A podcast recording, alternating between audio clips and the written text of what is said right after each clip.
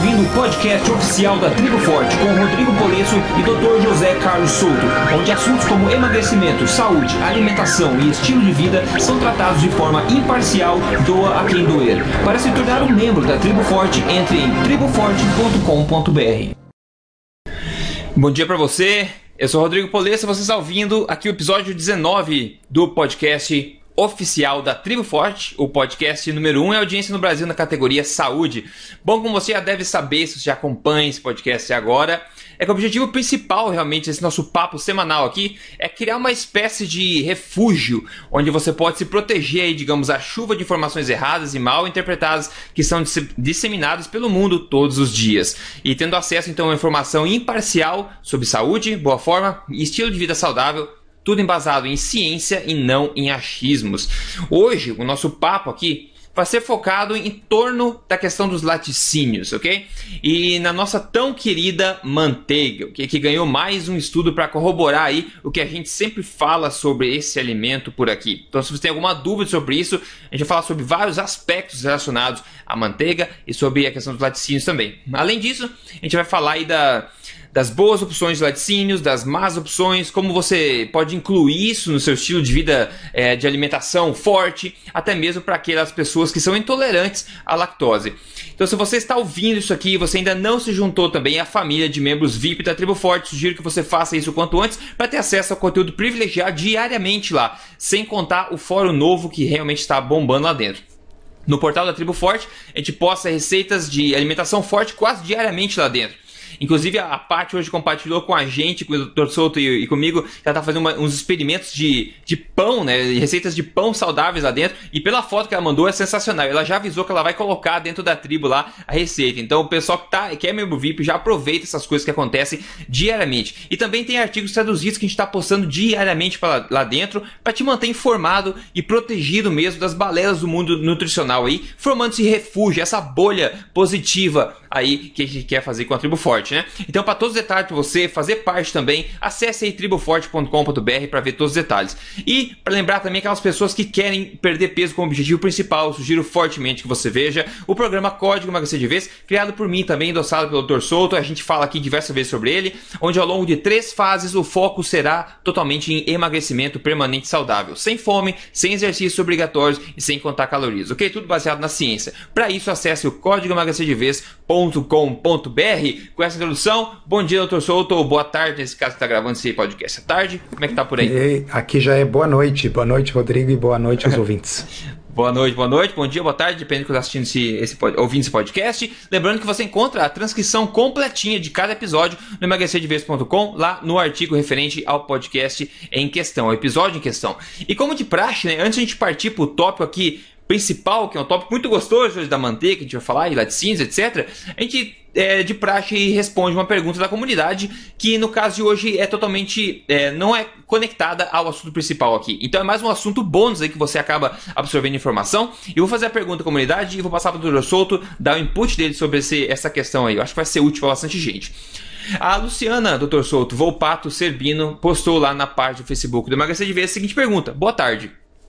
Eu gostaria de saber se a mandioca deve ser considerada carboidrato ruim, que devemos evitar como farinha, pão, é, batata inglesa, etc., ou se está no grupo dos carboidratos bons, como batata doce, abóbora, etc., que podem ser consumidos com moderação. E a farinha de mandioca? O que, que você diz para Luciano, nosso ouvinte? Bom, uh, essa classificação entre ruim e bom, uh, eu acho que ela é uma classificação meio, meio simplista. Tá? Vamos começar assim. Eu realmente acho que há um carboidrato universalmente ruim, que é o açúcar. Ok? Uhum. Então, o açúcar, uh, não importa se você é, é, segue uma dieta low carb, se você segue uma dieta low fat, se você é vegetariano, não importa se você é a favor das diretrizes vigentes nos Estados Unidos, ou na Europa, ou no Brasil, 100% de todo mundo que pesquisa nutrição concorda que o açúcar é ruim. Tá? Então, uhum. esse realmente é um carboidrato ruim. Tá? E eu colocaria na mesma categoria de ruim uh, os carboidratos altamente refinados. Então, farinha refinada, seja farinha de trigo, e eu penso que farinha de mandioca, ok? Embora possa não ser tão inflamatório, Uh, tem pessoas que são sensíveis ao glúten, a mandioca não vai ter farinha, uh, farinha de mandioca não vai ter glúten, mas ela é, é, é, é uma farinha, tá certo? É refinado. Uh, então eu acho que farináceos, de uma forma geral, não, não são carboidratos bons. Agora, a mandioca em si, a mandioca, a raiz preparada para consumo, eu considero o seguinte: depende do objetivo da nossa, da nossa leitora, do nosso leitor, do nosso ouvinte. Tá? Se o objetivo é perda de peso, então realmente consumo de alimentos que são basicamente amido, é o caso da batata, é o caso da batata doce, é o caso da mandioca, não ajudam porque vão provocar uma elevação da glicose, uma elevação da insulina, que dificulta a perda de peso. Tá? Então, nesses casos, eu acho que não seria uma boa, mas isso não torna a mandioca um carboidrato ruim, ok? Para uma pessoa que já está no seu peso ideal, para uma pessoa que não tem problema de peso ou de diabetes ou de síndrome metabólica, a mandioca pode sim ser integrada na dieta uh, sem maiores problemas, assim como a batata, assim como a batata doce, ok? Seriam aqueles carboidratos naturais não refinados, na sua forma natural, frutas e tubérculos, frutas e raízes. Então, uh, eu diria assim: carboidratos universalmente tidos como ruins é açúcar e farinhas refinadas. Tá? Agora, uh, os carboidratos in natura, eles podem não facilitar a perda de peso. Então, se a pessoa está precisando perder peso, carboidrato é carboidrato. Tá? Mas se a pessoa não tem nem problemas metabólicos e nem está precisando perder peso, eu acho que a mandioca, assim como a batata, assim como a batata doce, assim como frutas, são coisas boas. Então, uh, bom ou ruim é relativo, exceto quando a gente fala em açúcar, que aí é sempre ruim. Ah, perfeito. É, concordo plenamente com o que você disse. Inclusive, é, bom, é, faz, mandioca, por exemplo, faz parte de uma filosofia mais a, a, abrangente da alimentação forte, porque é um alimento de verdade, é um alimento real. Agora, é totalmente válido o ponto que você falou, que depende muito do objetivo da pessoa. Por exemplo, no, na fase número 1 um do Código Emagrecer de Vez, a mandioca não entra, apesar de ser um alimento de verdade. Por quê? Porque ela não vai te ajudar a perder peso. Como o foco nosso é conseguir o maior emagrecimento na maior, né, na menor prazo possível, da maneira mais saudável possível, ela não entra na fase 1. Porém, você entra numa flexibilidade depois na fase 2. Na fase 3, você pode, quando tiver ideal, você pode escolher adicionar ela no seu estilo de vida ou não. E outro comentário que eu quero fazer a respeito do bom e ruim é concordo plenamente com o que você falou. O açúcar, é inflamatório, etc. O, o, trigo também, né? A gente podia incluir a questão do, do, glúten, que é meio que universalmente aceito. Não muito universalmente, na verdade, né? Mas ele é aceito por muita gente como alguma coisa que não é tão boa. Inclusive, eu estava fazendo uma pesquisa hoje sobre glúten e estava dando uma olhadinha no site do Dr. É, William Davis, né? Que é o autor do Barriga de Trigo, aquele best-seller, e tem vários problemas que ele lista aqui, como serem é, é, causados aí é, parcial, parcialmente ou bastante pela, pela ingestão do glúten, não só para as pessoas que têm intolerância. Por exemplo, se eu pronunciar errado, tá? Me perdoa aí, porque eu estou traduzindo direto do inglês, que é ataxia cerebral, que é um problema que você perde controle de coordenação motora, você perde controle da bexiga, uns problemas bem sérios, a neuropatia periférica, que é uma coisa é, parecida pelo, pelo que ele falou. 50% dos casos dessa condição são causados pela reação autoimune contra a gliadina, né, que é uma proteína do glúten, anemia, problema na absorção do ferro, ginecomastia, que seria aquele aumento do peito nos homens, né? Que os homens têm aquele, aquele peito quando, né? Hoje em dia a cirurgia de redução do peito do homem, olha só, é uma coisa que está ficando mais comum do que nunca. Deficiência na vitamina C, Hashimoto, diabetes tipo 1, artrite reumatoide, diabetes tipo 2, eczema, é, é, seborreia, esquizofrenia, bipolaridade, depressão, impermeabilidade no intestino, meu Deus, é tanta coisa, tem muito mais coisa que é relacionada aí com o consumo do glúten. Então, é, no caso da farinha de mandioca, como você sabe, não tem glúten, né? Glúten é encontrado em trigo, em centeio, em aveia, em cevada, né, e outros grãos aí é, é, parecidos da mesma espécie e tal. Então, vale, eu acho que vale lembrar isso aí também, que talvez entraria na categoria do, do ruim. Mas, enfim, é um assunto que daria fazer um podcast só sobre isso, né, doutor? É, eu, eu acrescentaria assim que os, os carboidratos naturais, na, na sua forma em que eles estão presentes na natureza, eles estão sempre dentro das células vegetais. Ah, então são chamados carboidratos celulares. É o caso, é o caso da batata, da mandioca, da, dos tubérculos das frutas.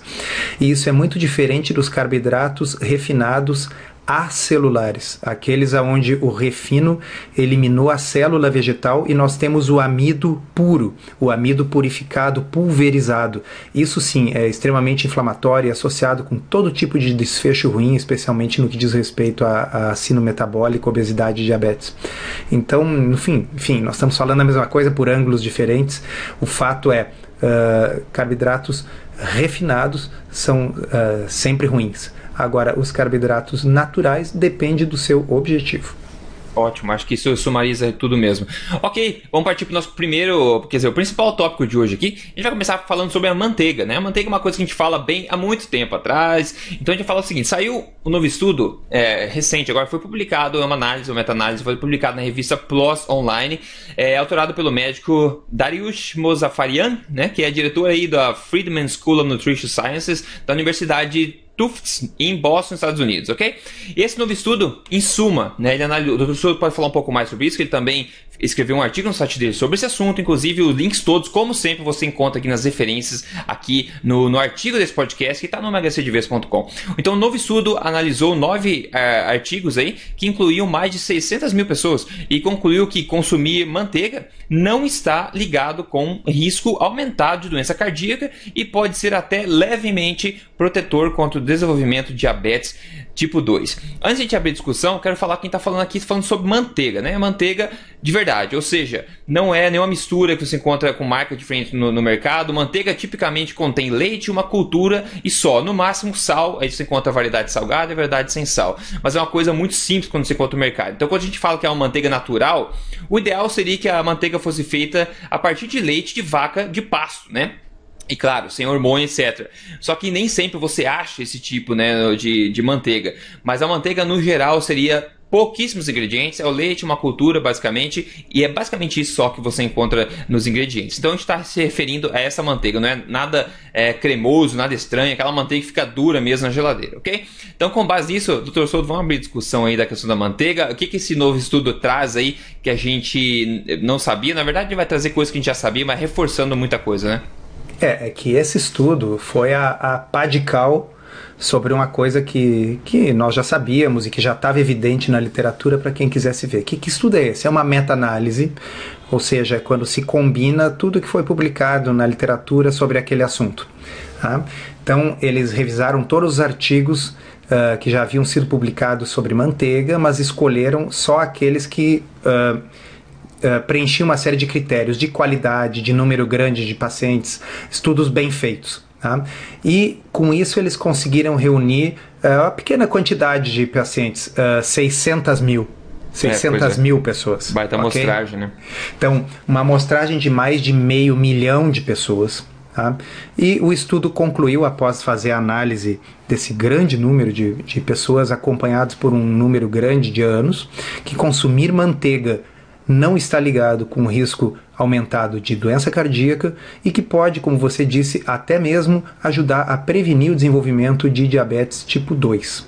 Tá? Uh, se nós lembrarmos, num podcast anterior, nós já conversamos sobre o estudo de Minnesota que uh, foi redescoberto décadas depois, um estudo conduzido nos anos 60 e 70, que mostrou que quando nós substituímos a manteiga por óleo de milho, Uhum. Quando nós pegamos pessoas que estavam comendo manteiga e trocamos por óleo de milho, o colesterol delas baixa, mas elas morrem mais. Ok?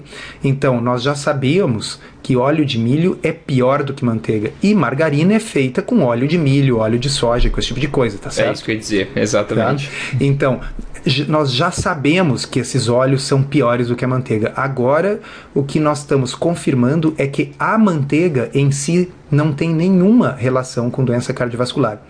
Uh, o, no próprio estudo, na, na, na, discussão do estudo, o autor já comenta uh, que as meta-análises mostram que a gordura na dieta não tem nenhuma relação com doença cardiovascular.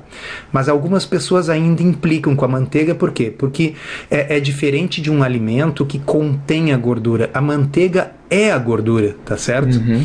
Então, alguém diria assim: ah, tá bem, nós entendemos então que abacate não faz mal pro coração, embora contenha gordura. Que ovos não faz mal pro coração, embora contenha gordura e colesterol. Mas, puxa vida, a manteiga nada mais é do que a gordura do leite solidificada, tá certo? Isso tem que fazer mal Não, pessoal, não faz mal. Tá? Então, esse estudo, mais uma vez, analisou 600 mil pessoas tá? e não encontrou correlação com nenhum tipo de mortalidade. Tá? E, inclusive, mostrou a sugestão de prevenção, a possibilidade de prevenção do diabetes tipo 2, o que não é novidade também, porque existem outros estudos sobre laticínios como um todo, aí compreendendo leite, iogurte, queijo e manteiga, mostrando a mesma coisa, evidências de que o consumo de laticínios, mas somente dos laticínios com gordura, não dos laticínios desnatados. Consumo de laticínios com gordura está associado à redução do risco de diabetes tipo 2. Pois é, e manteiga, para adicionar, é uma coisa que é consumida há milhares, literalmente, de anos, há milhares de anos. Isso aqui ainda encontra registro dos antigos gregos e romanos que, que comiam é, manteiga, né? Então, se a gente vê, não é uma coisa industrial, não é uma coisa nova, é uma coisa muito simples de se fazer, né? Uma, um alimento de verdade, derivado do, do leite, aí de verdade. E agora, Dorso, eu acho que é legal a gente falar também a manteiga, já que a gente deixou bem claro, que a gente já vem falando há muito tempo sobre isso. A manteiga é bem-vinda na, na, nossa dieta, não existe nenhum estudo aí sério que mostre o contrário disso, né? Então a manteiga é, é bem-vinda e isso é uma boa notícia para muita gente que tem medo ainda, até porque tem muito, o gosto muito melhor que margarina, na verdade. A margarina, ela é cremosinha daquele jeito porque ela tem o óleo, né, que o Dr. Souto falou, óleo vegetal dentro do, dos ingredientes e tudo mais. Mas não é a mesma coisa. A nossa avó, nossa bisavó usava manteiga mesmo, que é a manteiga amarela. É isso que a gente está falando aqui. Agora, é, sugestões de como usar a manteiga no, no dia a dia. Primeiro, quem usa margarina ainda, pelo amor de Deus, né? A gente sugere realmente que você pare o quanto antes fazer isso, isso não é comida de verdade. Agora, a gente fala há um tempo do café, né, de colocar manteiga no, no café. O doutor Soto gosta muito de é, tomar café com nata. É, eu estava tomando um tempo atrás com manteiga bastante, mas agora eu meio que que eu tomo café preto por questão de, de escolha mesmo. Mas se você tem curiosidade sobre colocar manteiga no café, tem um vídeo no YouTube lá que chama Café Turbo do Emagrecer de Vez. Você pode ver a receitinha como é que eu faço lá. Agora, você também pode adicionar toda vez que você fizer legumes, né? Chega de fazer, é, de se forçar a comer, por exemplo, legumes no, no vapor, sem sal, sem gosto, sem tempero, né? É, você colocar o, por exemplo, fazer um bacon na frigideira, daí você tira o bacon, fica aquela gordura do bacon lá ainda, você pode colocar legumes lá, ou você pode fazer manteiga em vez do bacon, põe manteiga lá, uma quantidade boa, depois faz seus legumes a manteiga com sal, tempera bem, fica muito gostoso. Qualquer carne também eu costumo fazer carne na frigideira é, com manteiga, com gordura, lembrando que você não quer usar uma temperatura muito alta na, na, na tua frigideira, porque aí você vai estragar aí a, a gordura, né? Não tem o, um limite mais baixo de, da, da temperatura para cozinhar. O senhor tem alguma sugestão e como é que o pessoal pode incluir no dia a dia o consumo de manteiga para quem não faz ainda ou para quem tem medo e tal?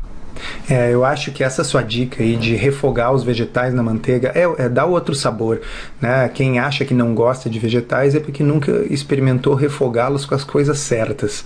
Né? Uhum, então, uhum. realmente, eu acho que se, se a pessoa come os vegetais de uma forma assim punitiva, come aquela coisa com gosto de capim, de grama, uh, isso não é a forma certa, né? Uh, e diga-se de passagem, existem determinados nutrientes, determinadas vitaminas lipossolúveis dos vegetais que só vão ser absorvidos se esses vegetais forem consumidos com gordura, seja o azeite de oliva, seja a manteiga. Então, realmente, assim, é muito, muito saboroso, muito versátil. Uh, a ideia do, do, do, uso no café, é, é, eu, eu tenho o seguinte pensamento. Uh, eu acho que pode ser válido para aquelas pessoas que optarem por substituir uma refeição.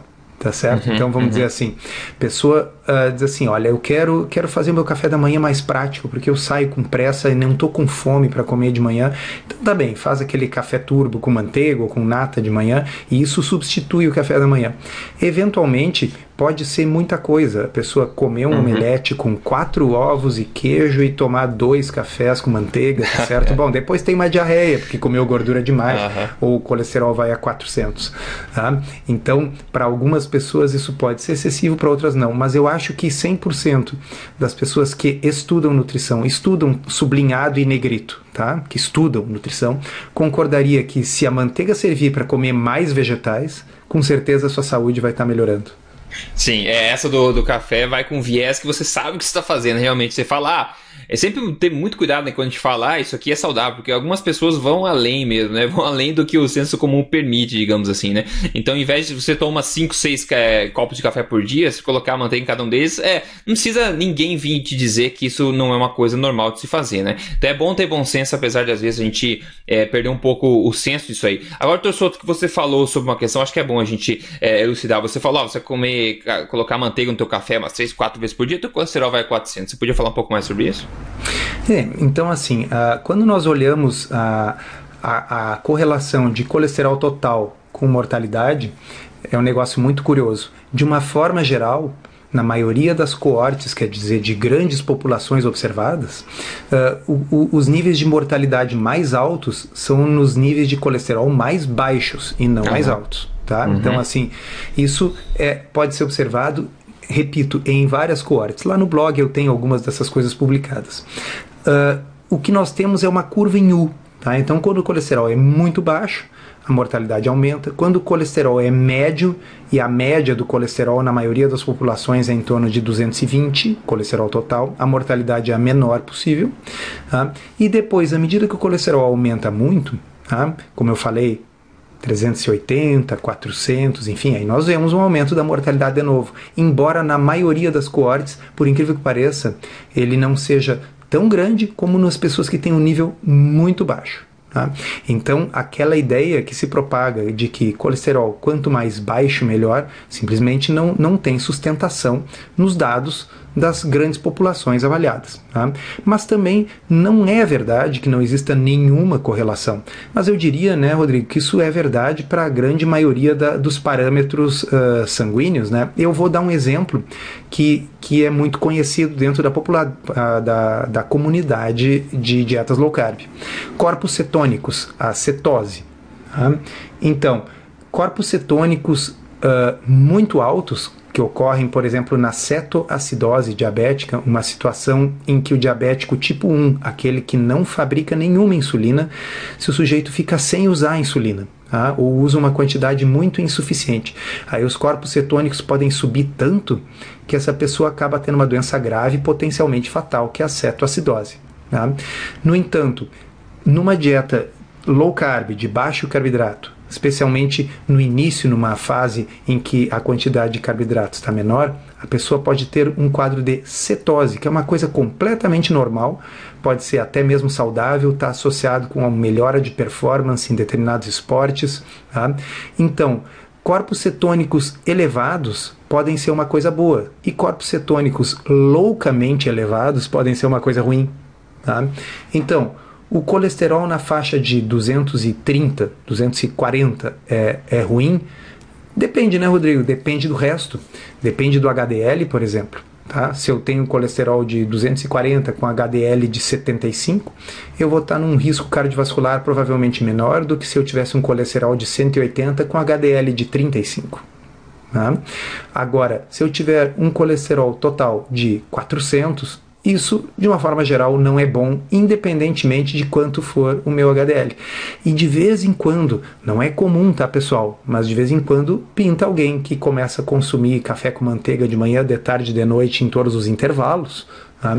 E essa pessoa tem uma tendência genética de dislipidemia e vai lá, 300 e muitos, 400, 500. Né? Essas pessoas têm que parar de tomar café com manteiga. Tá? Então eu acho que o café com manteiga assim não, não, não é uma uh, uh, eu de certa forma eu concordo com a, a conclusão do autor dessa meta-análise do Dr. Mozafarian eles assim nós não estamos aqui mostrando que a, a manteiga é uma coisa necessariamente saudável que você deve comer mais para poder viver mais, né? Não, uhum, não se trata uhum. disso. Tá? Provavelmente o que a gente deve comer mais para viver mais é vegetais variados, uh, azeite de oliva, peixes, frutos do mar, ok? A manteiga simplesmente não faz mal, ok? E isso é muito importante, porque ela não faz mal e ela dá um sabor maravilhoso nas coisas. E isso significa que essas coisas que fazem bem como vegetais, eu vou comer mais, porque eu vou comer com manteiga e a manteiga não faz mal. Dá para entender? É.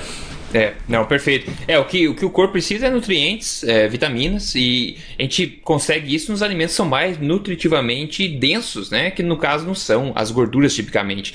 Então, é, os alimentos de verdade, como o doutor Soto falou, é os que contêm isso mais. E, claro, a gordura aí é um, é um veículo bacana de ser adicionado junto com isso, porque adiciona sabor e facilita nossa ingestão destes alimentos. É... Perfeito. Esses dias eu, esses dias, já faz uhum. mais um tempo, eu comi um, um peixe que era um peixe, era um salmão feito na manteiga com alcaparras e uhum. limão, alguma coisa assim. Era um negócio divino, era uma coisa absolutamente maravilhosa, tá bem?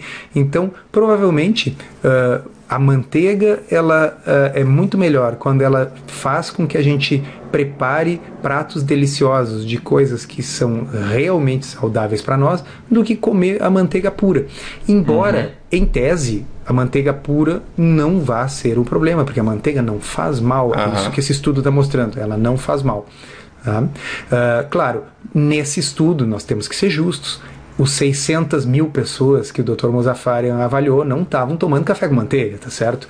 Elas consumiam manteiga juntamente com os alimentos, mas ele especificamente dá um número, quer dizer, o consumo de até 14 gramas de manteiga por dia, né, que seria assim uma colher de sopa bem cheia, não está associado com nenhum problema. E eu desconheço qualquer estudo que mostre que o consumo de quantidades maiores também esteja. Né? Agora, claro, se a pessoa começa a comer um tablete inteiro de manteiga por dia, bom, mas isso vale para quase tudo, né? Se nós uhum. exagerarmos uh, até mesmo água, uh, nós podemos nos ter uma intoxicação hídrica.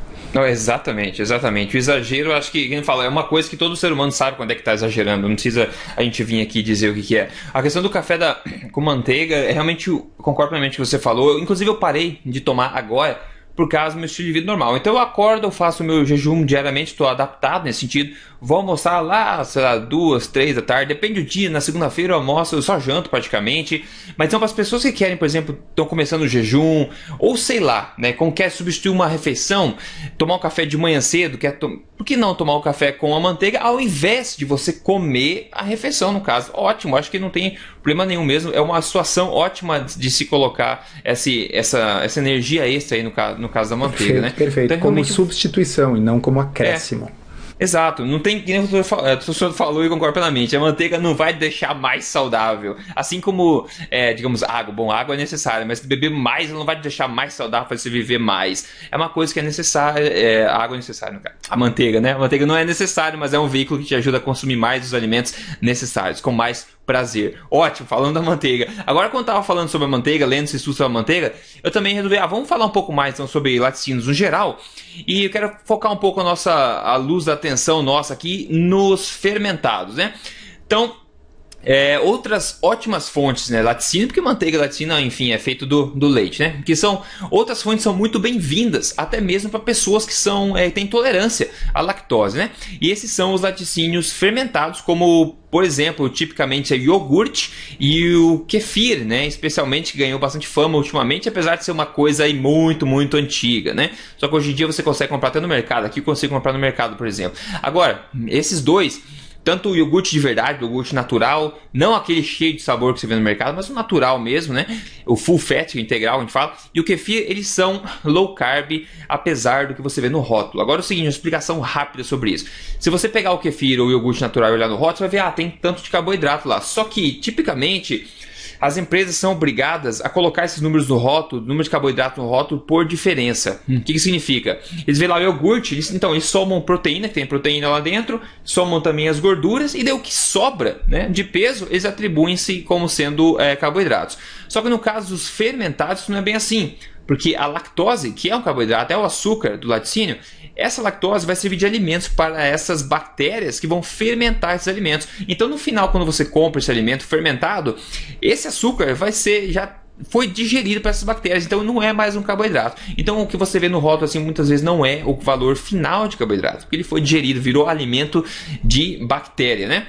E que no caso é a lactose. Por isso que ele é bem-vindo é, normalmente para pessoas que são até intolerantes à lactose, porque essa lactose some em grande grande parte que ela é digerida pelas, é, pelas bactérias, né? O Dr. Jack Goldberg dos Estados Unidos ele mediu em laboratório que, por exemplo, 250 ml de kefir ou iogurte natural contém por volta de 4 é, 4 gramas de carboidratos, né? Sem contar, obviamente, as proteínas de alto valor biológico, biológico dos, dos laticínios, que é aquela proteína que contém todo o conjunto de aminoácidos, os essenciais e os não essenciais, né?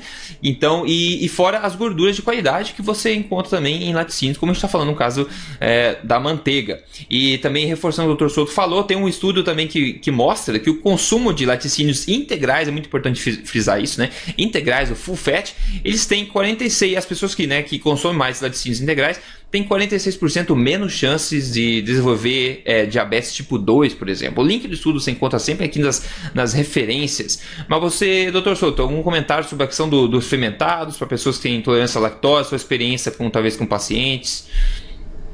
É, é, é, bom a gente explicar direitinho isso, porque isso gera muita confusão. Uhum. A lactose ela é um, um, açúcar composto, tá? Então a lactose é feita de glicose e galactose. Então o leite sem lactose, esse do supermercado, ele não é sem açúcar. Tá? Simplesmente a lactose foi transformada nos seus dois açúcares componentes.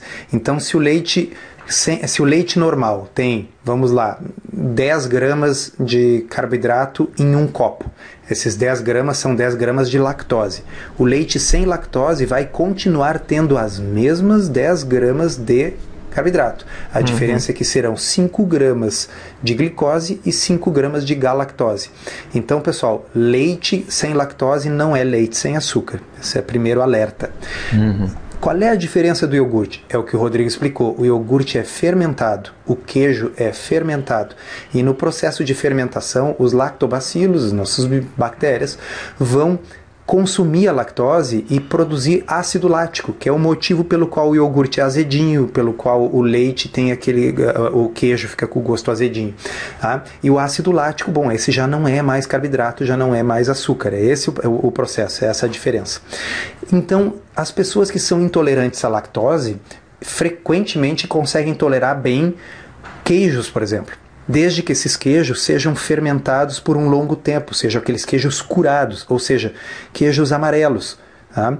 Quanto mais branco o queijo, menos fermentado, menos curado, menos tempo ele ficou repousando e fermentando. Tá? Então, se a pessoa tem uma intolerância à lactose, é interessante ela buscar os queijos mais amarelos. E nós já vimos acabamos de falar antes que a gordura do leite, veja bem, a gordura do queijo é a mesma gordura da manteiga, obviamente é a gordura do leite. Uhum. Tá? Nós já sabemos que a manteiga, que é a gordura pura do leite, não faz mal e não está associado com mortalidade. Tá? Então significa que vocês não precisam comer só queijo branco e sem gosto pode comer Exato. um queijo amarelo. Ah, e para aqueles que têm intolerância à lactose, o queijo amarelo vai ser uma melhor opção. Existem pessoas que têm uma intolerância muito severa à lactose, ah, que realmente, mesmo pequeninas quantidades de lactose dão diarreia. Tem pessoas que são tão sensíveis à lactose que até mesmo a lactose presente em comprimidos de analgésicos, por exemplo, Nossa. Pode dar diarreia. Bom, elas são raras essas pessoas, isso são exceções. E, obviamente, essas pessoas então não vão consumir nenhum tipo de laticínio. Mas para 99% de quem está aqui nos ouvindo, se a pessoa tem gases e dor de barriga quando toma leite, ela pode muito bem consumir um queijo parmesão sem problemas. Olha só, é, exatamente. E por sinal, esse, esse queijo, né, o mais curado, o mais amarelo, é de fato o que tem o melhor gosto, né? É o mais Mas saboroso claro. deles. Isso e é queijo de verdade, né? Exato. E eu lembro antigamente, quando eu era mais eu era criança tal, até porque a minha família também acreditava nessa questão que gorduras fazem mal, afinal todo mundo acreditava. Todo né? mundo. Acredita na verdade. Então eles serviam bastante o, o, famoso queijo mineiro lá, né? Que é aquele queijo bem branco, que é aquele que eu digo que quando você morde faz barulhinho, né? Que, que, que, sabe? Aquele caso do dente, né? Então ele é basicamente sem gordura, aquele queijo branco. E é o que menos tem gordura, mas é o que menos tem gosto, aquela coisa chata que eu sempre odiei. E na verdade corria do queijo né, amarelo simplesmente por essa questão, é a gordura saturada, a gordura do, do queijo, né? Isso faz mal no seu. Então olha só que liberdade, que liberdade de sabor aí, pra gente abraçar novamente esses queijos saborosos, principalmente o pessoal com intolerância à lactose, pode ser uma, uma, ótima, uma ótima pedida. Inclusive o, o, o iogurte, né? Que é impressionante como é difícil de se achar no mercado iogurte natural, integral, full fat que a gente fala. Até mesmo aqui a gente olha nas prateleiras você encontra todo tipo de iogurte possível. Kefir, até kefir acho, como eu falei, mas você encontra kefir de chocolate, kefir de baunilha, kefir de, de morango. Achar o pleno, né, o, natural, é muito difícil, porque as pessoas, como a gente sempre costuma dizer, elas são cada vez mais mimadas em relação ao gosto. Então a pessoa compra um iogurte natural, talvez ela compra sem ver que era, que era natural, não sei o que, come, chega em casa, compra, acha que tá estragado, que tá tão ruim, não tem gosto, não tem açúcar. Então esse tipo de coisa não tem saída, então a pessoa coloca menos no mercado.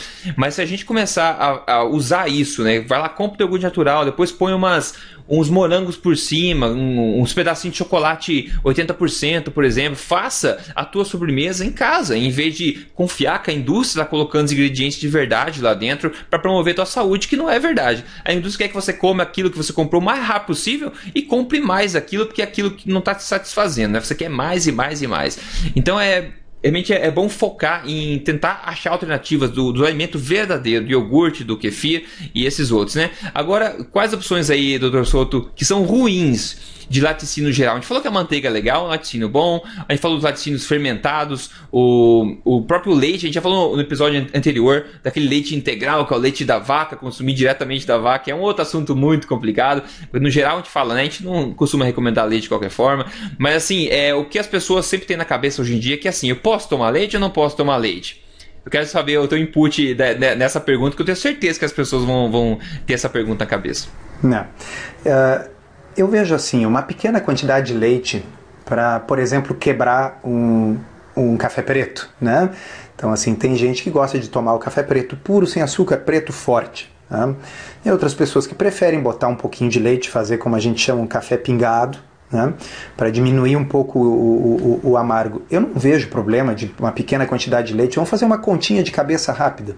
Se 200 ml de leite tem mais ou menos 10 gramas de açúcar, significa que 20 ml de leite vai ter 1 grama. Ok? Então, 20 ml é o suficiente para pegar uma taça de café preto e dar uma, uma disfarçada, vamos dizer assim. Tá? Uh, então, uma pequena quantidade de leite, uh, a não ser para quem, como a gente já falou, tem grande intolerância à lactose, não tem problema. Ah, a história da origem do leite, se ele é pasteurizado, se ele vem da caixinha, eu, eu chamo atenção assim, esses grandes estudos, esses estudos aí com milhares de pacientes, que nem esse estudo da manteiga, né? O, estudo, o Dr. Mozaffarian não fez um levantamento de 600 mil pessoas que consumiam manteiga Kerrygold, que é uma manteiga famosa, que é só de gado alimentado com pasto, ok? Esse é um estudo epidemiológico grande das pessoas que compram manteiga no mercado nos Estados Unidos, de gado exclusivamente criado em confinamento, comendo só ração. Tá? E mesmo assim não está associado com nenhum risco de nenhuma doença e parece prevenir diabetes tipo 2. Então, obviamente, se você tiver acesso a uma manteiga de melhor qualidade, tanto melhor. Se tiver acesso ao leite direto da vaca ali, tanto melhor.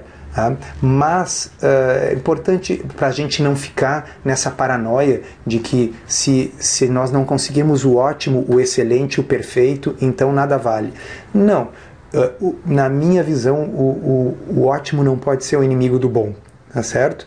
Então, eu, eu evitaria, especialmente para aquelas pessoas que estão tentando uh, perder peso, tá? pelo mesmo motivo de sempre, para evitar uh, elevar a glicemia significativamente, beber leite em grande quantidade.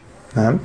Mas Uh, eu, esses dias estava lendo um, um, artigo, viu, Rodrigo, que na uhum. realidade ele comentava assim: olha, uh, a lactose, enquanto açúcar, é um açúcar muito mais benigno para o ser humano uhum. do que a sacarose. Tá? Uhum. Por, bom, primeiro isso não espanta, né? Porque a natureza dificilmente botaria um açúcar terrível, maligno, no, no leite no materno. Leite, né? é, exato. ah, e a lactose é a mesma da, na, na vaca e no ser humano. Tá? Então, o que, que acontece? A glicose pura não chega a ser tão problemática como a mistura da glicose com a frutose que é a sacarose, o açúcar de mesa. Tá?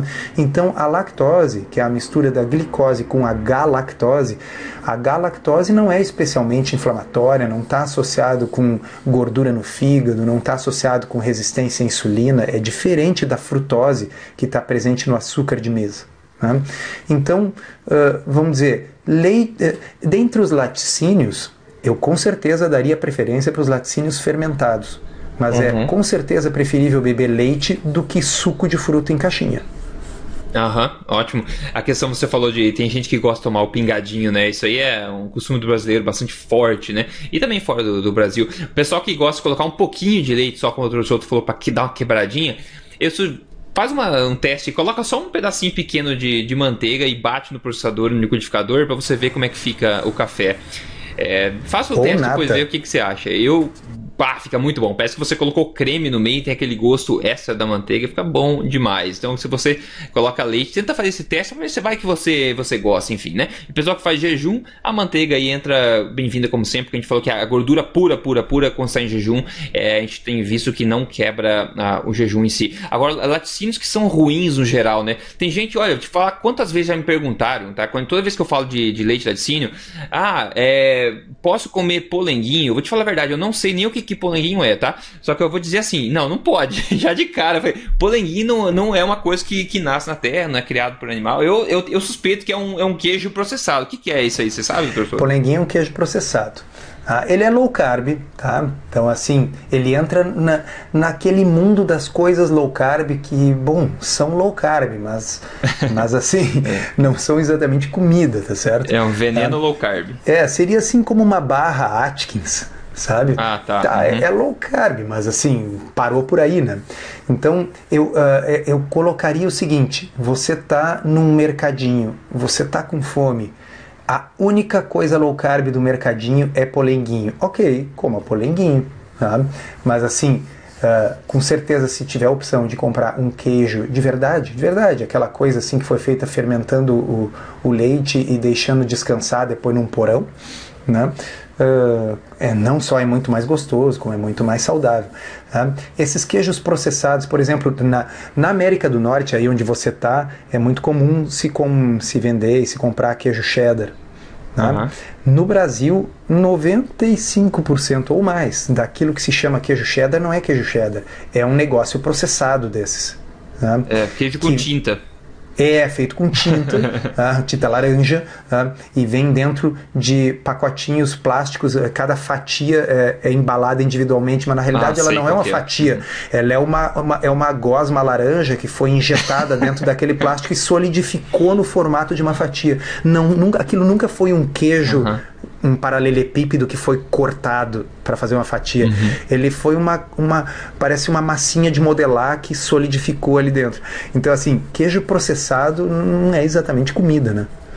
É, é, exatamente. Pô, essa é uma pasta realmente que o pessoal põe no, no hambúrguer, assim, que a gente vê no, no McDonald's, por exemplo, aquela, aquele é. queijo que não é queijo de verdade. Que não é queijo, não é cheddar. É outra coisa para lembrar o pessoal que acha que ah, é low carb, então é verde, tudo bem, posso comer não tem nada a ver uma coisa com a outra. Low carb a gente está referindo ao macronutriente, não está referindo à qualidade do alimento. Grama também é low carb, mas se você comer um monte de grama, você vai ter problema. Então, não é que é todo low carb é saudável. Então, é bom sempre lembrar, sempre tem gente que acaba saindo pela tangente aí. Outros alimentos que são ruins, então, é queijos processados, como a gente falou, que não é queijo de verdade todos esses iogurtes saborizados que a gente vê, todos esses aí, tem açúcar. Pode ler o rótulo. Ah, tá? lembrei de uma coisa importante. Diga, diga lá. Olha só, no Brasil existe uma deformação do conceito de iogurte grego. Ah, tá? não só no Brasil, acho, hein?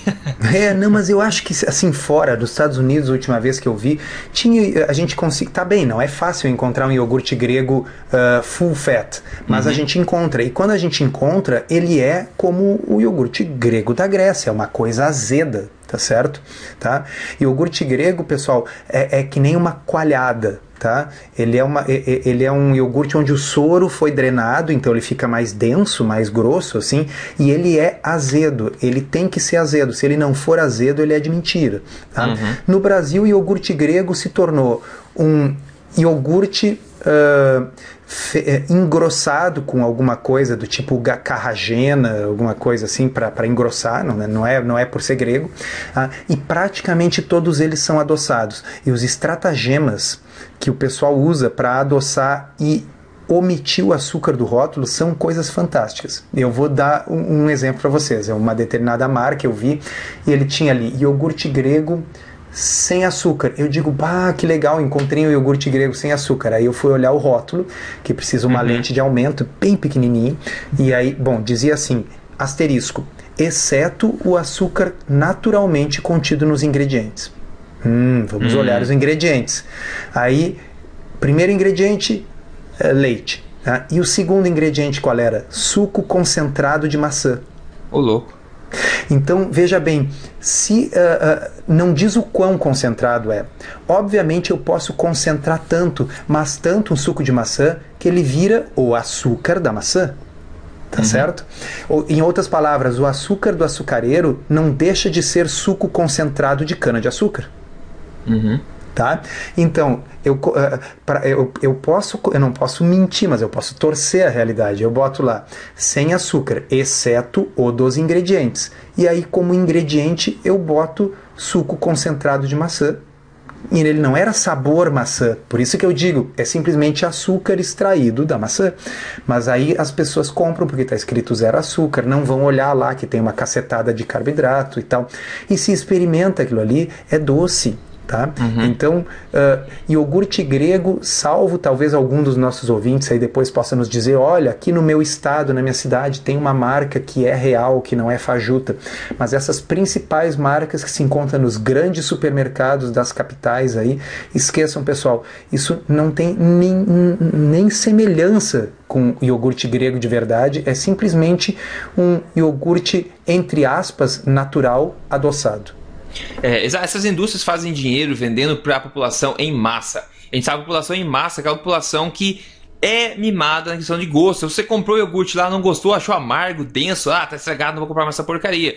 Outra coisa, o pessoal começa a falar dos benefícios do iogurte grego. O Dr. Souto falou, o iogurte grego ele é bem denso mesmo, ele é amargo, ele é integrado, tem bastante gordura, 10% normalmente. Então ele tem tudo isso. Agora, daí sai um artigo ou outro falando dos benefícios do iogurte grego, que acontece, a indústria segue, né? A indústria segue lançando, ah, iogurte grego, iogurte é, tipo pega o grego. seu iogurte normal, que eles sempre fizeram, Exato. e muda o rótulo, diz que é grego grego e o pessoal vai lá comprar.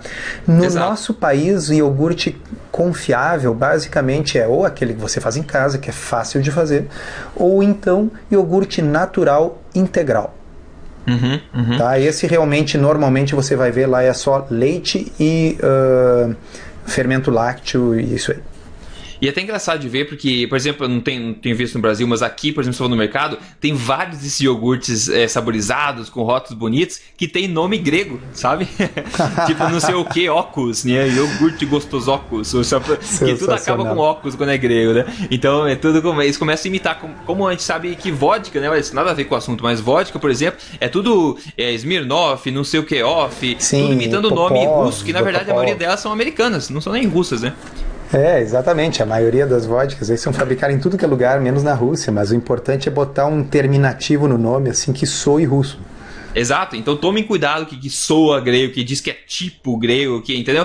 Tente é, olhar mesmo com a visão aí focada no, nos ingredientes, com a visão crítica mesmo, para você começar a se policiar mais com o que você permite entrar no seu corpo, né? Porque a gente tá, enfim, tudo que a gente coloca no nosso corpo, toda essa comida aqui, dos nutrientes, tudo que a gente coloca, ele é processado de uma forma é, determinada e isso pode impactar positivamente ou negativamente a sua saúde. Então é bom a gente colocar esse filtro aí, cada vez deixar ele mais forte e mais crítico. Então vamos lá de novo para resumir, então, os laticínios ruins, todos os queijos aí processados, polenguinho da vida, iogurtes aí que não são iogurtes, né? Que são dos saborizados zero gordura, zero não sei o que, cheio de aditivos.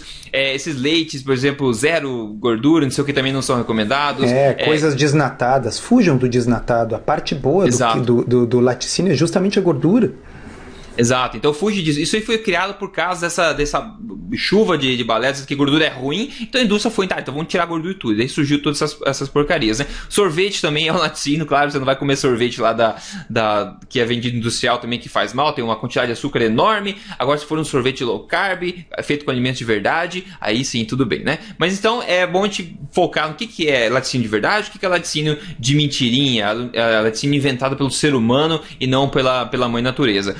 Eu acho que com isso, doutor, a gente fechou esse assunto sobre bem legal sobre a manteiga, sobre os fermentados, sobre laticínios. Eu espero que esse, esse podcast se torne um, um, pilar de referência no futuro que as pessoas possam sempre referir a ele. Para quem tiver dúvidas sobre a questão de laticínio e todos esses assuntos que a gente é, comentou sobre hoje. Só que antes de acabar aqui, eu vou te perguntar aquela pergunta sempre, né? O que, que você que, você degustou aí no seu último almoço? Não sei, hoje é segunda-feira. Você teve almoço ou você veio no jejum até agora? Como é que foi? Ah!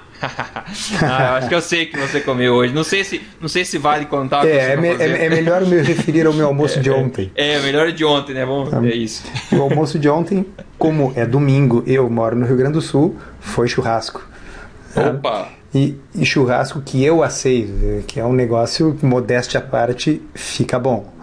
Hum, ficou tá? convite, hein? Então, olha só, é churrasco, uh, obviamente sem pãozinho com alho, e sem uhum. salada de batata, né, pessoal? É com sala, salada mista uh, e, uh, e, bom, churrasco, salsichão, linguiça, essas coisas boas aí.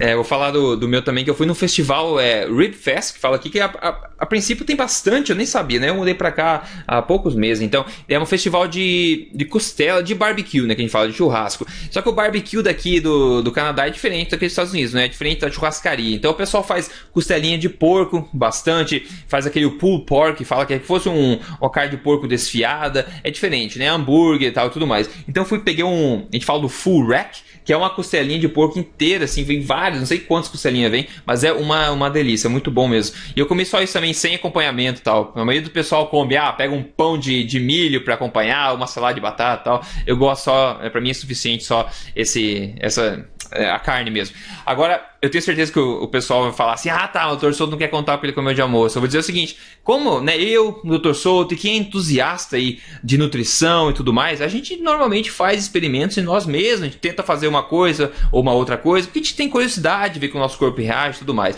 Então é basicamente isso, que de vez em quando a gente faz coisas que são fora da rotina por fator de, de curiosidade mesmo, por experimentar esse tipo de coisa. Então, é só para é, responder a pergunta que fica na cabeça de muita gente aí, né, Dr. Souto, enfim. Isso, é... são, são experimentos experimentos, vamos dizer assim.